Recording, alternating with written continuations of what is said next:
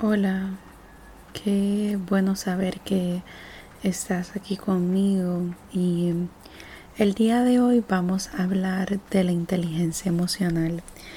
Y usualmente en nuestras sociedades o culturas siempre se habla sobre una inteligencia y es sobre todo la inteligencia cognitiva.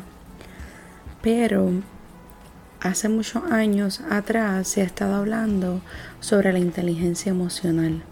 Y esta no es nada más ni nada menos que esa capacidad de nosotros poder identificar nuestras emociones y las de otros.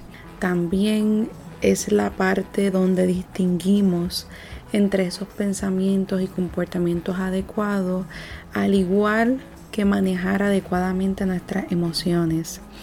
Así que la inteligencia emocional incluye muchos elementos y um, cuando se refiere a identificar las emociones de otros es el quizás poder ver que alguien está molesto contigo, que si alguien está con el ceño fruncido es muy probable que esté enojado, pero también profundizar un poco más, no es solamente lo que se ve, sino también lo que no se ve de nuestras emociones. Y uno entonces saber también identificar las nuestras.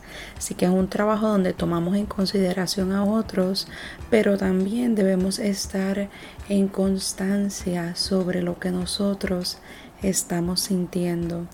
Y muchas veces durante el día estamos desconectados de esas emociones y em, tendemos entonces a, no estar en contacto con nuestras emociones y cuando llega el final del día es como si el cuerpo hiciera un boom, ¿verdad? Y estuviera entonces sintiendo todas las emociones de cantazo y usualmente no ocurre sobre todo cuando vamos a dormir, que llegan todos estos pensamientos, emociones que tuvimos en el día. Pues si pasa eso, deseo decirte pues que esa inteligencia emocional pues no estás no estás verificando cómo te sientes y demás. Y ante esto quiero llevarte a que reflexiones si en efecto tu inteligencia emocional está bien o crees que pudiera mejorar.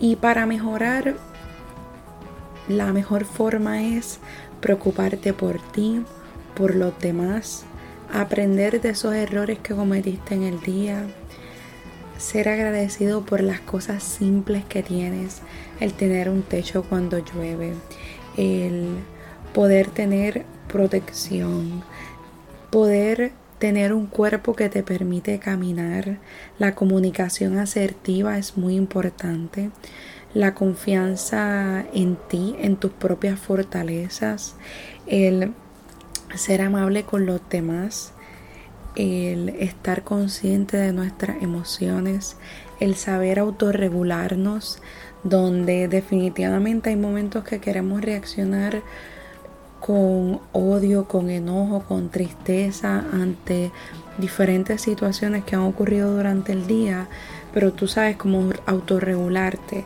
Y si te funciona autorregularte y manejar tus emociones, alejándote de la situación, go for it, hazlo.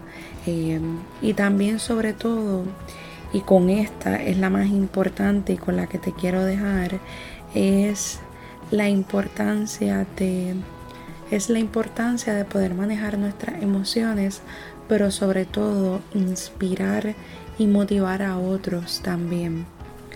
Que esté bien.